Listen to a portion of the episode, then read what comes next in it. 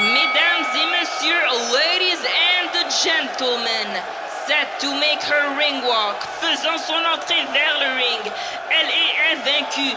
Elle a un jab d'enfer et une vraie passion pour la boxe féminine. She is undefeated. She has a tremendous jab and a true passion for women's boxing. Veuillez accueillir la terreur. Let's welcome the terror of Rimouski,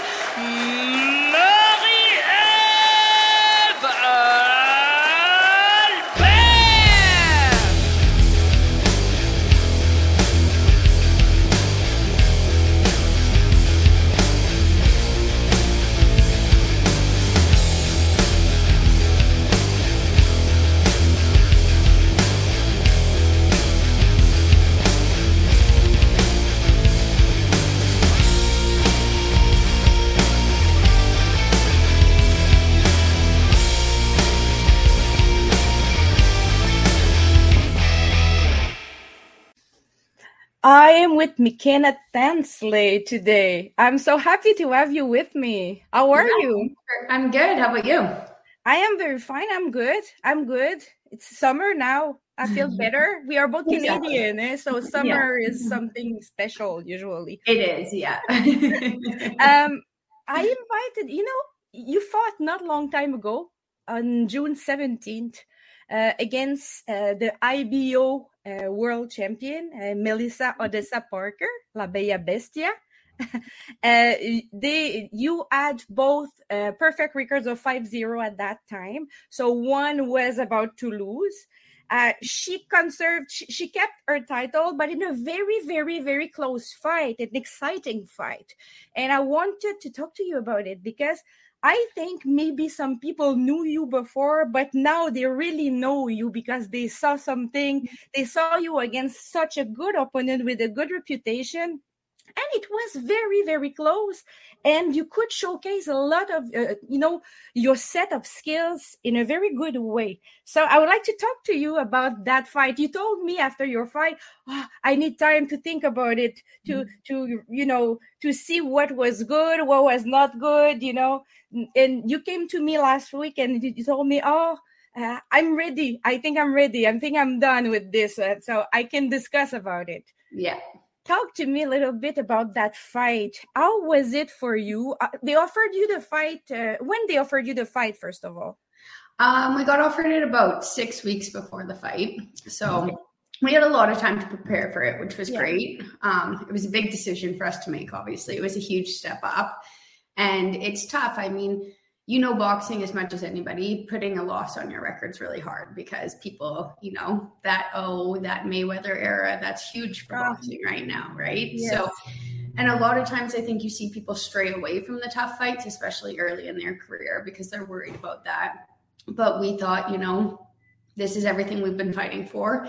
There was Yes. a title on the line. This is what we wanted to get to. So you know we have enough time to train for it and are we ready to take that step? And i think that you know, we did step up and show exactly what we want to do, which is, you know, I have a lot of talent. I can go against the top girls. I think we can make it to the top. But to your point, you know, it was still hard for me because I think I, I'm not good at losing, right? I'm not good at accepting loss. So no matter how good I perform, no matter what people are saying, you still have to deal with that that loss, right? So Yes. But still, it was close.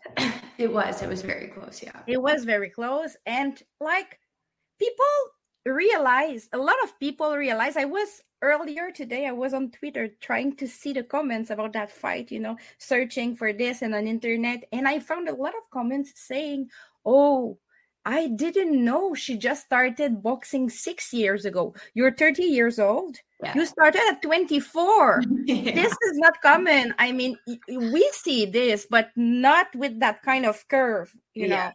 know. Uh, and your skill, it doesn't show that you started five, uh, six years ago. That you had, did, did you, you you had very very short, small amateur career. I mean, Yeah, you don't, I only you don't have a lot of experience as an amateur, neither. No, no, I only had I did three years in the amateurs. Um, and then, you know, I fought some very tough girls in the amateurs, but it's not like I had a ton of experience. Like I fought Amanda Galley and I fought some girls from the US and Poland. So I did have some big fights and I still got that, but we definitely didn't have a short time there. And we've had an even shorter time in the pros because even part of my pro career has been COVID. So you haven't been fighting, right?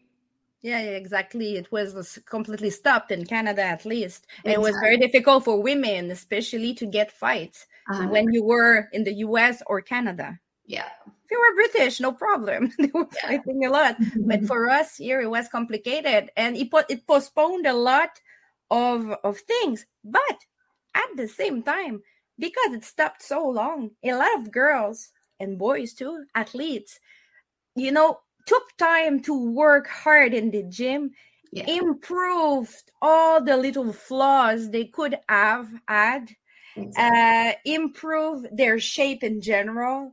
Yeah. And sometimes we had, you know, we had in mind a certain kind of boxer before COVID, and we discover uh, someone else, you know, after. Yeah. And, you know, I think for you it was good as well. You know, you prepared a lot during COVID because we saw a big difference before and after.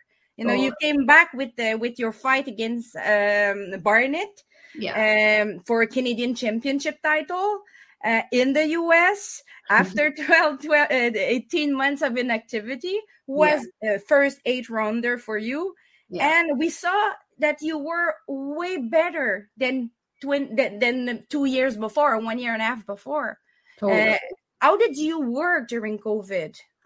You know, um, I mean, part of it was, you know, it, I was at my parents' house, so we like set up a little boxing gym in the garage, and I did some stuff with my brother throughout that, and then after that, like once things were open up enough, um, you know, it was a lot of one-on-one time with my coach, which I think allowed you to have a lot of that kind of extra yeah. growth spurt and stuff. And we were fortunate enough to get that opportunity with Barnett through COVID. And, you know, we had to go down to the US because, like you said, there was no boxing in Canada. And especially in Edmonton, like we haven't even had a pro card in Edmonton since COVID hit, right? So we're even less than than the East Coast is. Um, so it was really just a lot of training, a lot of one-on-one time and just making sure that you want to stay focused in it, right? Yeah, and work a lot, work a lot on the fitness side. Exactly. Uh, yeah, I, I, a lot of girls uh, I talked to uh, told me the same that fitness was so important because that was the only possibility. I mean, yeah. improving the fitness, improving the fitness, repeating and repeating and repeating uh, uh, endlessly uh, combinations and you know things like that as well. against Oddessa Parker, okay, Oddessa Parker has a reputation of being a tough cookie. Okay, she it she it's hard. Uh, she is good in many sports, not only in boxing. She does MMA. She does martial arts. Uh, she is such an athlete, and you know she's hungry as well, and she's often underestimated.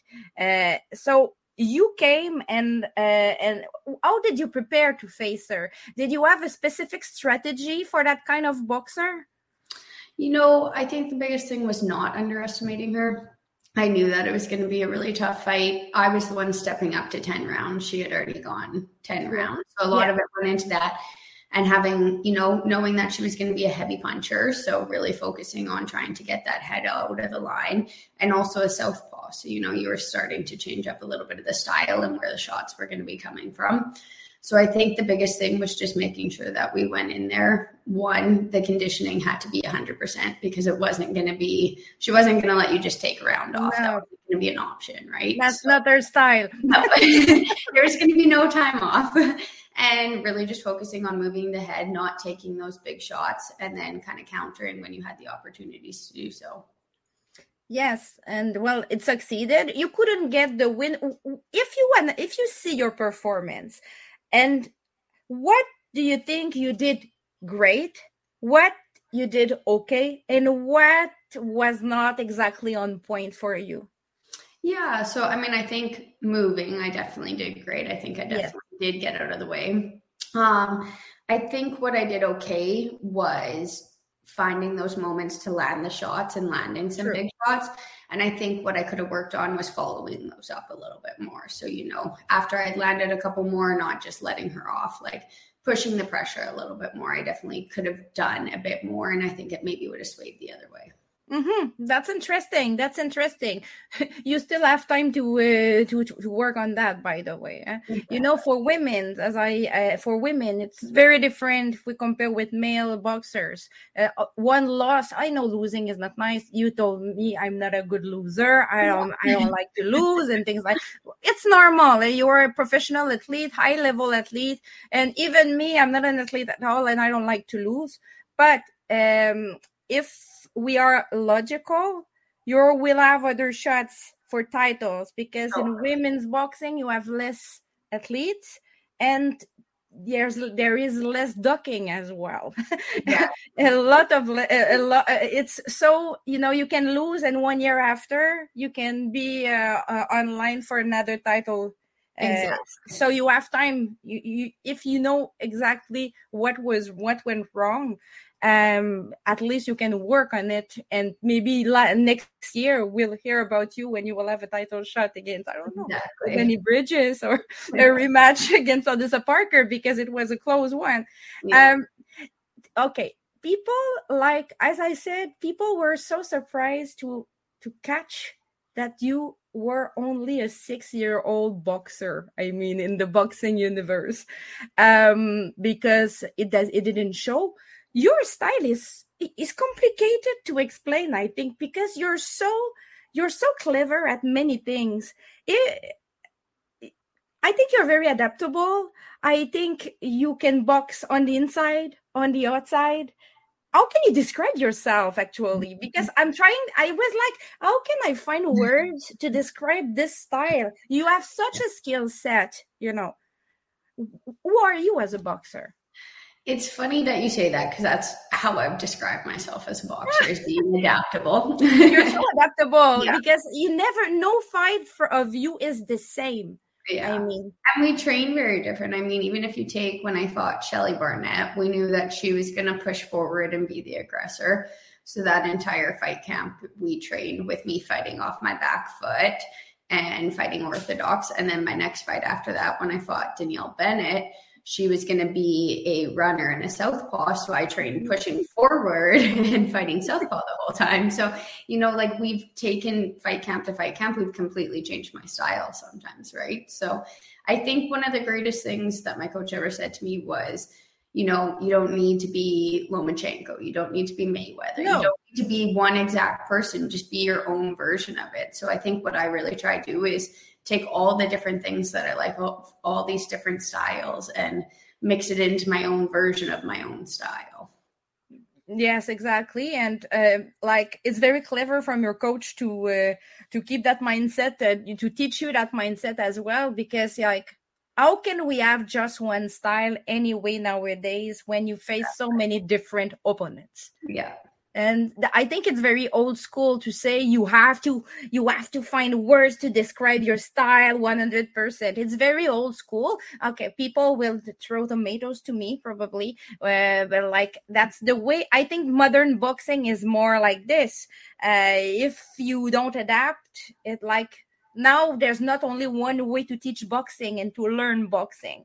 Um, exactly we were a goaltender before that and so you switch from being a goaltender hockey uh, goalie uh, yeah. to a boxer at a certain yeah. point. and that's so interesting it's so different at the same time and still very high level uh, sports um, mm-hmm. being a goal a goalie okay? What what could you take from that experience and transport you know transfer into your boxing uh, your boxing life and what was totally new for you and what had nothing to do with the with your hockey life uh, uh, yeah, so I think some things that translated well for me were one, there's a lot of pressure as a goalie because if they score, it kind of looks like it's on you and stuff, right? So that whole pressure, and even though boxing's like an individual sport, you still kind of got a little bit of that from hockey being a goalie.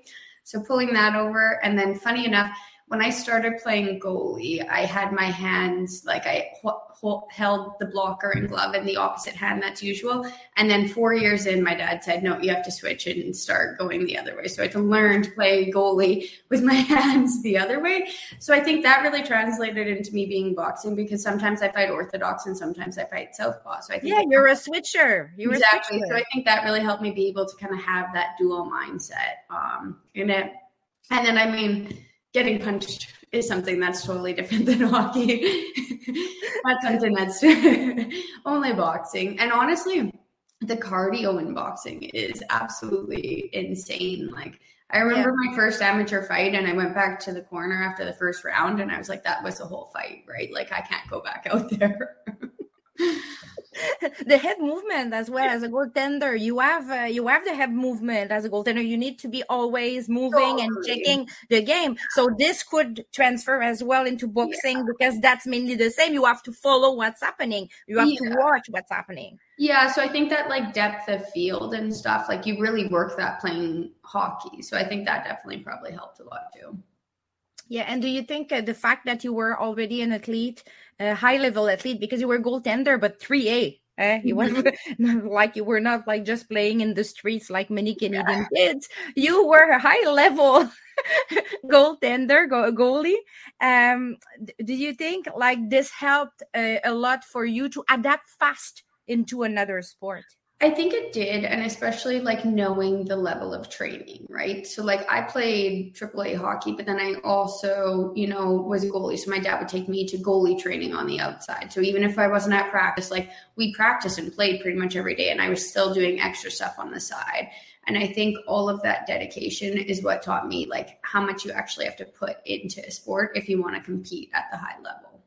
Mm, that's interesting. Uh, before the pandemic, um, the plan for you was to fight very often. Eh? You were you started, you had three fights before the pandemic, but the plan was to fight five, six, seven times a year in order to catch, you know, a curve, you know, and build a record. Uh, but it couldn't happen, of course. Everyone had to stop. Uh, now you came back, but you came back with different kind of opponents, and suddenly you got shots at titles, uh, the Canadian titles, uh, the IBO titles. Uh, you're fighting eight rounds, ten rounds now. There, you you came from, you know, you you totally passed the sixth round. You came from four rounds to eight and ten almost. and so um, now that you got this title shot against Oddessa Parker, you lost. Um, what is the plan? Would you are you still interested in fighting very often to get a record build? Or you want to choose to pick and choose, you know, uh, stronger opponents, the same kind like Oddessa Parker, like a top twenty, uh, top twenty opponents, even if it allows you to fight less a little bit. Do you have a strategy or not yet? I think, you know, it's funny because we've got both options kind of that we're looking through right now. I don't yeah. think we've officially decided. We're still kind of having those conversations. Um, mm-hmm. A lot of times I trust those decisions to be made by my coach and my team as well. I think that they've done this before. They know what they're doing and they know what I trust that they'll make the night, next right move for me. But, you know, we've like you say, I've only been in it for six years and I've got to where I am. And I did that because I was very aggressive and I took the big fights. I didn't shy away from them. So I think if big fights come on the table, it would be really hard for me to say no to them because that's really what I've always strived for. I want to be a world champion. I want to be ranked in the top. So and also because you did well, you did well. Losing or winning, yeah. you did well. It was so close. Two of the judges were gave 94, 96. I mean, it's it was so close. I had a draw. I had a draw. Uh, so when you succeed, uh, in fa- in front of of important opponents, well-renowned opponents, yeah. uh, it gives you the guts to continue a little bit uh, on that path as well. And then you've been through it too, right? So yes. like now I know what a 10 round fight feels like. I know what that pressure for fighting for a world title feels like. So I think you go into the next one. And if you felt like you could have done 15% more, now you know where that capacity is and you put that 15 extra in. So you're from Edmonton. Um, yeah. How is boxing in Alberta for women's? for women mainly because you know you grew up probably having uh, Jelena Mrdjenovich in your backyard. Uh, mm-hmm. She is also she lives in Edmonton. She has been a huge star. She's still a huge star. Um, world champion, former world champion. Um, I mean, how is it right now for women? You know, Jelena is older. She's not active since last year. Um, I know you train with Vanessa Bradford as well, right? Um, I know in Alberta you had Brie Alling at a certain point who made her pro debut. She's inactive for now, but probably uh, uh, gonna get some fights uh, short term. Uh, do you feel there is a hype for boxing or not yet in Alberta for women's boxing and for boxing in general? I think it's definitely coming up. I think it's hard because in all of Alberta, we haven't had a pro fight card since COVID.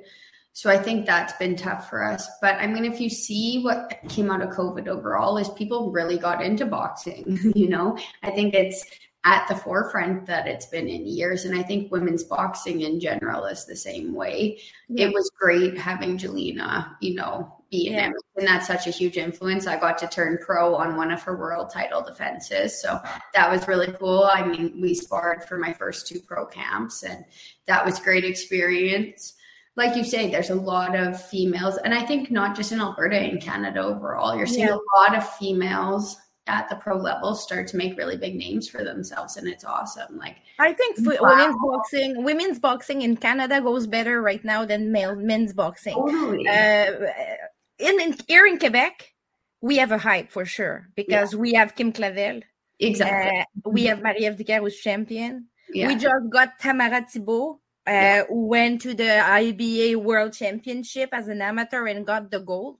Yeah. Came back with the gold. And we also have women like from Ontario, like Jessica Camara and Mary Spencer. They came to Montreal to train. They they settled in Montreal. So yeah. the hype is real yeah, right is real uh, yeah and of course we that's that's sad that that there's no uh, boxing cards in alberta anymore uh, i hope it's going to change sh- short term? I think it's going to. Like, I think we're starting to allow the approval process to go through. So hopefully you'll see it, which would be really nice. I mean, I'd love to fight at home again. I think that'd be awesome. But yeah, you've but fought you, a lot in the states uh, lately since COVID, yeah, because, which is great. Like you're expanding yeah. your following, and there's some really huge opportunities down there. But I would definitely love the opportunity to fight at home again.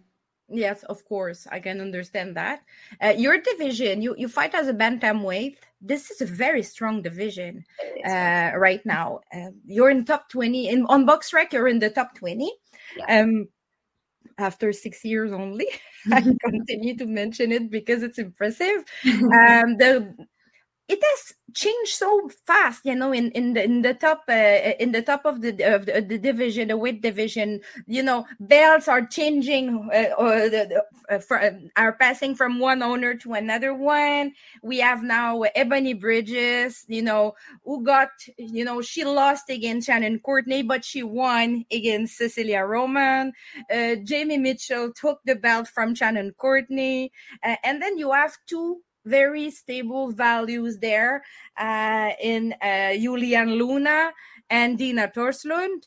Um, what do you need to be able to get a change to face one of them? You're 16th on BoxRec right now. What do you think? What What do you think is the best path for you to access maybe the top 10? You know, I think probably just a couple more wins is what we need to kind of get that and break through it. Um, and just keep showcasing the talent that I have. You know, I think, like you said, people maybe knew me before, but now I think, you know, the people that know me is a lot more than what it was. And I think just keep working at it. The opportunities are going to come. And if we get a couple more wins and, you know, then we're, we're way up there and we just keep climbing the rankings. And I think that's how you kind of do it. Yeah, from the, the uh, if we if we see like the four girls, uh, Ebony, uh, Yulihan, Dina, and um, uh, Jamie, okay, the four belt owners. Who do you think is the strongest one right now? Who do you think is the queen of the division? Mm-hmm. Doesn't mean she cannot be beaten. Yeah. But like who is the top one in your opinion? That's tough to say. Um, I think Jamie Mitchell is going to be a really tough fighter. I think that she she brings a lot to it, even though she doesn't have a ton of fights as well. I think she she's got some toughness that you saw in her against Shannon. Um, but I think all of them. And I think what's kind of cool is it's happening in women's boxing, but it's happening in men's boxing too. Is there's so many talented fighters out there. I mean, even just look at the men's lightweight division. You've had all four belts change hands in four fights straight, right? So we have more undisputed fighters than before, you know, so many suddenly. Eh? Yeah. So, yeah. Yes, yes, yes. I agree. Uh, you're right. Uh, I think um, Mitchell is a tough cookie, and she's underestimated as well from many because you know, like we saw her against Shannon. Shannon was like underestimated as well, so she took the belt from Shannon. So we still have, you know, this way of thinking that maybe Mitchell is not as strong as the other ones, but yeah. it's not true. it's not true. I think she's very strong. She's very aggressive. She's very focused, and she has a lot of resilience. Uh, she she has a she has a past that makes her better boxer. I think. Yeah, totally. Um. So um maybe you like Jamie, you like Jamie's style. That's uh is there a boxer? It doesn't matter what weight category, active or inactive. Is it? Uh, is there a boxer, male or female, that you really like to watch and that you try to learn from? Uh, right now? Oh, I think there's tons yeah. in both categories, right? And that kind of goes back to what I said before. You know, I, I like to take the best of everybody's style and try to mix it together. So, I mean, Lomachenko, I think, is what he does, you can't even match. Same with what Mayweather did, right? So, Lomachenko, and, Lomachenko, Lomachenko has some magic. Yeah, exactly. But then we look at somebody like Terence Crawford, and you know, I've seen him completely change his styles and fights as well. I've watched him fight Southpaw, I've watched him fight Orthodox. And then even, you know, the females looking at people like Seniesa Estrada, she's got a very unique style that I think is really awesome. Terence um, is like you a bit. He is yeah. he, he, has a lot of uh, a huge skill set. Yeah. He is so versatile. Yeah. Uh, she, and, she actually is who like I saw switch first, and that was when I was like, oh, I want to try fight both ways. yeah, is it because yeah, you're switcher as well, like him. Uh, switch stance, uh, and you know he has power when it's time. He can he can box. He can yeah. put pressure. He can. He has a good defense. He moves yeah. well, and that's everything we saw. From, we we see from you as well. Even if you're still learning, I guess uh, we are all learning every day in that kind of sport. It never, it's endless. Um, who's the best P4P in the world for female in women's boxing right now? The best oh. one, the number one. it's a difficult question, but there is one. We have to choose one. We have to choose one. Okay. Um, I mean, Katie Taylor probably still has to be up there for me for it. Katie, why do you like her? I just, you know, her style's just she's done so much and I think she's so resilient. And I think even though Serrano brought out a really tough fight, I don't know, I could have called that one either way. I thought that was an incredible fight. But um yeah, she just there's something about her style. She's got power and she's she's just so classy and graceful in there too, right? Like everything that she's done, she's done it in such a classy way, and that's what I like.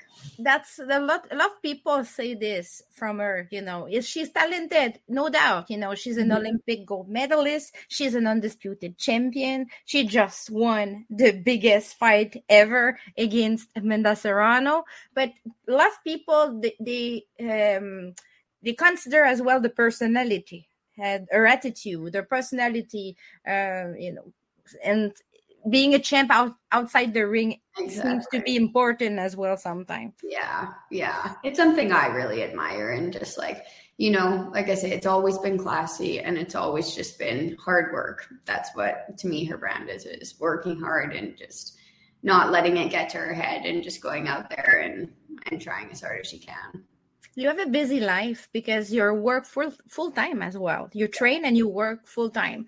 What is a schedule for you uh, usually? How does it like it, it look like? Uh, it honestly varies from day to day, but usually my days start around 6 30 7 a.m um, i like to work in the morning typically first um, i get a lot done kind of really productive before i start having meetings and phone calls and then i typically do a training mid-morning work for the rest of the day then i train again. Typically there's maybe one to two hours of work for me to do when i get back home and then go go to you're a web designer. That's it? Uh, uh, i'm a creative director. Creative director. Yeah. So i mean we do web design. We do the full suite of everything but yeah. Right now i mostly i do a lot more overseeing of a team um, and kind of the client interaction. Uh, a little bit less of the design work but i definitely started in the design world yeah at work they are they uh, easy to accommodate you on fight weeks Oh, 100%. they're incredible. It's awesome. Yeah, they're so supportive. So it makes it easy. Um, yeah. I don't know how you can do it without it. So you can manage your schedule a little bit, you know, oh. in order to uh, to uh, do, to do. Do you do a, do you uh, have a weight cut, or do you have to cut weight more, more or you don't? Or you don't. Some some they like, some they don't. Yeah, I cut a little bit, but like three to four pounds. I diet down typically, and then I've got a small weight cut. It's nothing too dramatic. So you fight almost at your natural weight? No, like I'd say I walk around at about 126, 127. Okay. Um, yeah. what like my average, and then I typically diet down to around 122 ish and 121, 122, and then just cut the rest. Okay. Okay. So you diet first, then you cut around four pounds. Yeah. Yeah. Is it difficult when you work, when you are busy to to to do a weight cut? Um how do you proceed when you have uh, obligations let's say that meal prep is what i've learned is one of the biggest things that you can do because there's nothing worse than you've just had a 12 hour day to come home and be like oh i still have to cook myself a healthy dinner um, so yeah, meal prep has been one of the biggest ways that I've been able to kind of maintain everything. And it takes kind of all that time that you would spend cooking those meals away from from my work days, right? So do you still prepare your meals with your mom? Yeah, I do. I read that this morning. I was laughing. You have a routine with your mom. You you prepare your you, you do the meal prep together. Yeah, we do. Yeah, she's awesome. She she definitely helps me find new recipes that are fun and keep the food good.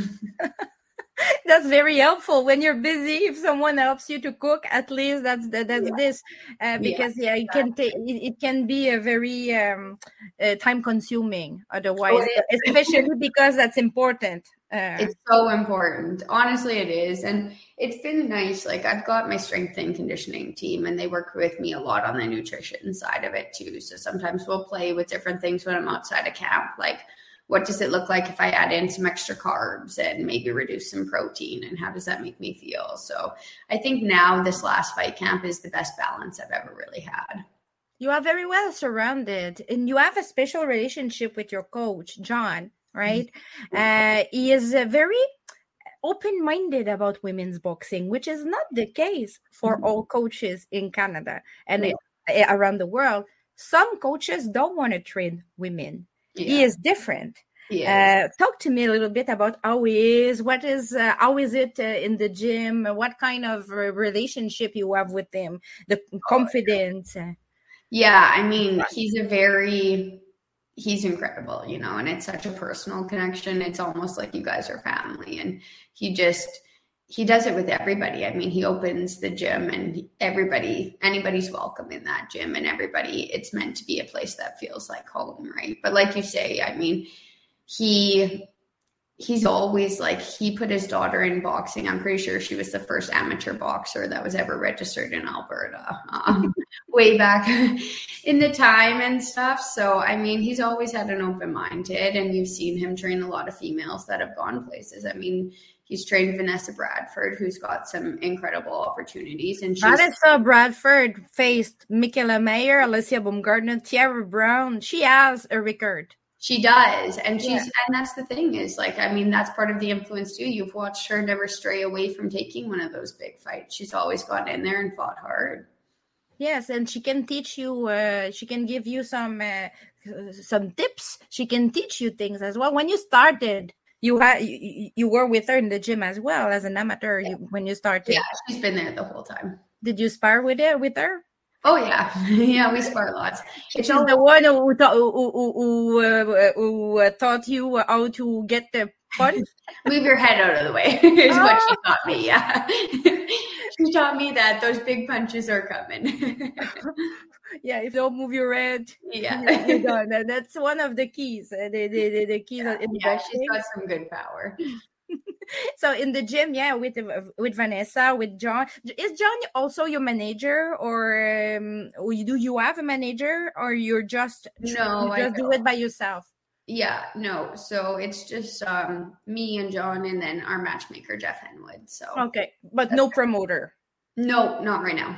Not right now. Would you be interested in having one? Because some boxers they don't they don't want, and some are very very open minded about it. Yeah, I think if it was the right opportunity, I think that, you know, it just needs to make sense and it needs to align. Um, I don't want to limit myself in any ways right now. It's been okay without having one. So I guess just kind of see where the opportunities take you. But I mean, if someone like Matchrooms calls, it's not like I'm going to say no, right? no, exactly. Someone, yeah, if Matchroom comes to you, yeah. why would you say no exactly except if the, the offers are not good because sometimes also some promoters they abuse i'm not talking about matchroom but like in general promoter doesn't mean it's good all the exactly. time so you you're you're you're you're, yeah. you're right you have to be clever and Yeah. choose wisely your opportunities and say no if you don't need uh, what someone offers you And I mean, the good thing is, like, because I've got the career on the side, I have a really good business sense and I have a lot of really good people that read through contracts with me and make sure that I'm not getting into a bad deal. yeah you're surrounded Exactly. You're surrounded with a strong team so you're not alone in that and also because you have a career a career aside you're less des- desperate than others because when you only have boxing and like you work you, you don't have a, a, a one single place to work at you work two three five jobs and you train because i know boxers like this Yeah, it's way more difficult to say no to opportunities it is. uh, but you have a career, a successful career, uh, right now that you like, that you love. At the same time, um, so we can say that you have two careers. You have a sporting, uh, high level sport career, and your career you studied for at university. Um, I that- that's a, that, but the schedule must be very complicated, anyways. For everyone if you had the opportunity to stop working and just do full-time boxing for one or two years would you do that? Or you wouldn't sacrifice uh, your career your other career I don't think I would. I Yeah. really, I really love my career. There's a lot of times when you know I have days where it's minimal sleep and it's a lot of extra work for me to get everything done. But I just think that I've worked so hard to have both avenues in my life, and I really do love both opportunities. Um, so I just think that as tough as it is, just kind of push through it. And I've got a work environment that allows me to offload when I need to offload and, and have the time available when I need it. okay we'll ask you a couple of questions and you have to answer Okay. you have to choose no choice no other, another option um mayer or baumgardner.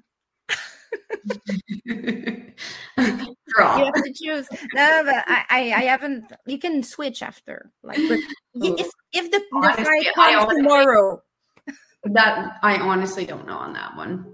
I could see it being a draw. Honestly, it's it's a tough it's a tough fight. I'm I switch every day. Sometimes I say Mayer, sometimes I say Baumgardner. Today I feel I feel uh, for Mayer. Do you? Yeah. Yeah. today I woke Honestly, up today I- and I was like Mayer will beat Baumgardner, but yesterday was not the case. So it really depends. Sometimes I watch on Twitter, I check on Twitter and I see the tweets and I'm like, oh, this one is more focused. That, Yeah. That's gonna be the one. Oh no, this one. Oh, she's too confident. That's gonna be the one. You Yeah. see videos. I think it's gonna be such honestly, I'm so excited for that fight. I It's a big fight. be- that's gonna be incredible. Yeah. Yes, uh, Savannah Marshall or Claressa Shields. Then Oh. Hmm. I said Claressa. Yeah, I have to. Yeah, she's too good. Honestly, and I think even like, yeah, I think I have to go Shields on that one. Mhm. I said Claressa from the beginning. Not that I don't like Savannah. Savannah is great as well. Such a power puncher. She's clever, but I think Claressa has a baggage uh, yeah. of knowledge in boxing. She's fast. She's yeah. difficult to knock out. She's yeah. uh, she has yeah she has skills. In, and I think with claressa like especially even now, um, now that it's a 10 round fight when they're fighting each other. Yeah. Even if maybe the first couple rounds didn't start her way, she's got that dig deep thing inside of herself that will allow her to pull through. Yeah, she has the experience. She fought a lot of, uh, you know, a lot of people, they say she doesn't have uh, power uh, in her punches, but I disagree. I think she's always at one. At, at 10 seconds to knock out someone. Yeah. And because of the two minute rounds, she there's a lack this minute yeah. this extra minute would would be good for her. She would have knockouts yeah. uh, with the three minute rounds i think. Yeah. That's my opinion. Do, do would you like it three minute rounds uh, or uh, or not really? Because you know you have different opinions. yeah, them. no, I like them. Honestly, I think exactly what you're saying is that's why you don't see as many knockouts in women's boxing because we don't have that extra time, that extra minutes where a little bit of fatigue maybe starts to weigh in for some people, and that's where those knockouts come from.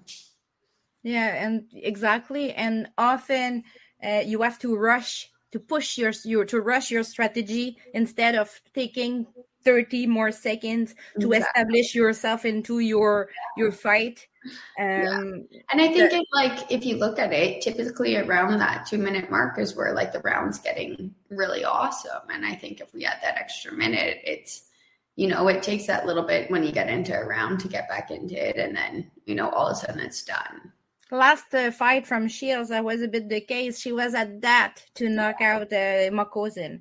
Yeah. Uh, she was so close to do it. And if we see a lot of her fights, and she's not the only one, but I take her as an example because, you know, I saw she it's you see that she it's hard. Yeah. She it's hard, but like she's not like a, a single puncher like Savannah yeah. who, who, can just like throw the bomb and yeah. and kill you there you know it's very complicated so yeah I, I would love uh, the same for uh, here in Quebec, uh, uh Kim Clavel. We have Kim Clavel, who is, you know, she's a she's a little bit uh, uh, like Melissa Parker. She has a lot of energy, and she never she not never give you one round. Yeah. But at a certain point, she cannot just finish the work because she needs twenty seconds more yeah. You know some things like that. Um yeah. regardless of the weight category okay if you had the chance to choose any fighter any fighter for a sparring session who would you choose and why? Mm. like a gift okay? You can choose anyone from anywhere male female you have a full sparring session with that person. Yeah probably mikaela mayer i'd say I think she'd be awesome. And I think that, you know, she's got a lot of experience. She's got a lot of years in it. She's fought a lot of different people. I think that should be a, a good person to learn from. Yes, she she can. Uh, of course, the experience uh, she has, the baggage of experience she has, uh, is always beneficial, especially because she has uh, she had also a huge amateur career is you we see often the, the background the, the, the pro uh, the pro career but the, the amateur background is interesting as well.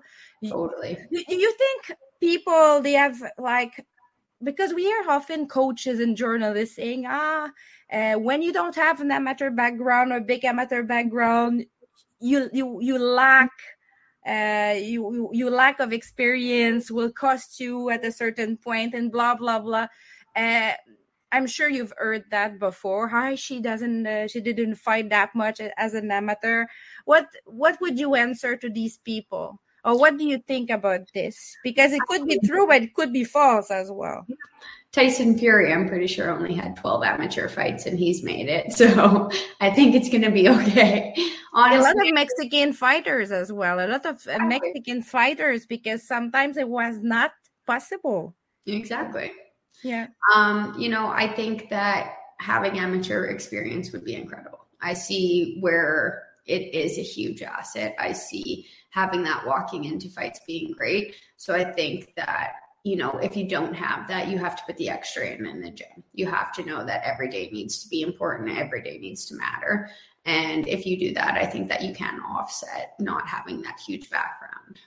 Yeah, and, and anyways, being a, a great amateur doesn't guarantee you're going to be a great pro. No, it's Some, a completely different style. It's a completely yeah. different refing system. It's everything's really different. So it's different, and sometimes it's not. You know, um, people now that you can go to the Olympics again, even if you're a pro, some people are in between two styles. Exactly. They are in between two style, two boxing style, two two kind of boxing, not two styles, but two kind of boxing, and yeah. they cannot adapt to the pro because they still are one foot uh, in the amateur world, you know. You even and, see some people who are just in the pro world though, and you know some of those habits that they picked up in the amateurs, they're pulling into the pros that like maybe will be dangerous for them one day in the pros too. So I'm not saying there's any right or wrong way to do it. I think that it's a tougher path if you don't have a big amateur background in the pros because you don't have that to lean on. You don't get as many big opportunities as early in your career, so you have to kind of take a different way. But and also, you talking about you precis- precisely, you were an athlete before. Exactly. Even if you were not an amateur boxer and so on, you were an athlete before. So you know about stress, about competition, uh, about physical strength, physical shape. Uh, you know, it's not like you started oh i will gonna i'm gonna start boxing for fun. I was not an athlete. Oh let's turn pro. With no background no and you know no idea of what pressure is. I yeah. i think it helps a lot as well. Yeah. Uh, thank you so much. It was thank so you. nice to have you.